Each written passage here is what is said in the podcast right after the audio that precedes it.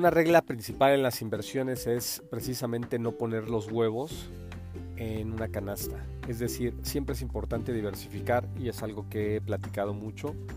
Eh, tengo pues muchos amigos, conocidos, que clientes también que lo que hacen es que tienen una inversión y únicamente trabajan en esa inversión o le ponen toda la carne al asador por decirlo de esa manera. Si nosotros tuviéramos una casa, por ejemplo, en un, en un, en un lugar donde probablemente eh, van a hacer una construcción y eso afecte esa, esa propiedad, probablemente puede disminuir el precio de esa casa.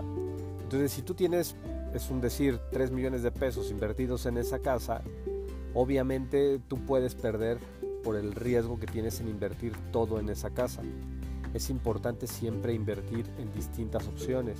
Pueden ser acciones, pueden ser bonos, pueden ser bienes raíces, pueden ser fondos de inversión eh, ligados a, índices, también como fondos de inversión ligados a bienes raíces. Hay muchas opciones que podemos nosotros considerar para poder invertir y definitivamente no poner todo nuestro patrimonio en riesgo.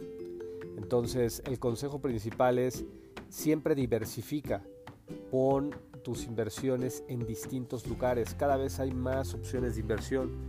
Puedes invertir una parte en CETES, te puedes ir a cetesdirecto.com, invertir una parte en CETES para que sea una inversión muy conservadora. Puedes tener una parte en el banco también. Puedes tener otra parte invertida en acciones, en fondos de inversión. Las acciones las puedes comprar directamente en una aplicación que se llama GBM Plus o GBM eh, puedes también puedes comprar una casa, invertir en alguna propiedad, en algún terreno. O sea, hay muchas opciones. El punto es que siempre diversifiques. Y creo que esa es una excelente alternativa. Estoy para servirte. Si deseas escribirme, soy Luis Daniel Verdugo. Me puedes escribir a luisdanielverdugo.gmail.com. Que tengas bonito día. Saludos.